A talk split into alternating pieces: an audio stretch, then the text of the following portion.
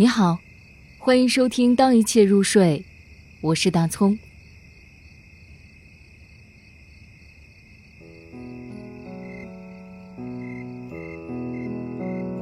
小世界，李商隐。如果把这座城市看作一个小村，如果把这座城市边上的长江看作小河，这是完全可行的。万事万物都可以成为缩小版，巨大的松树不是成为盆景了吗？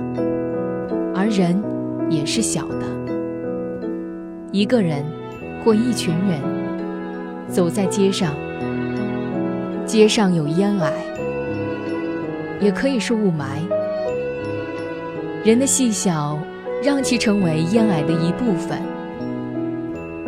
我已经习惯了这缩小版的世界。我早就经年累月生活在小世界里，只有在特殊的时候，有些事物不甘于其小，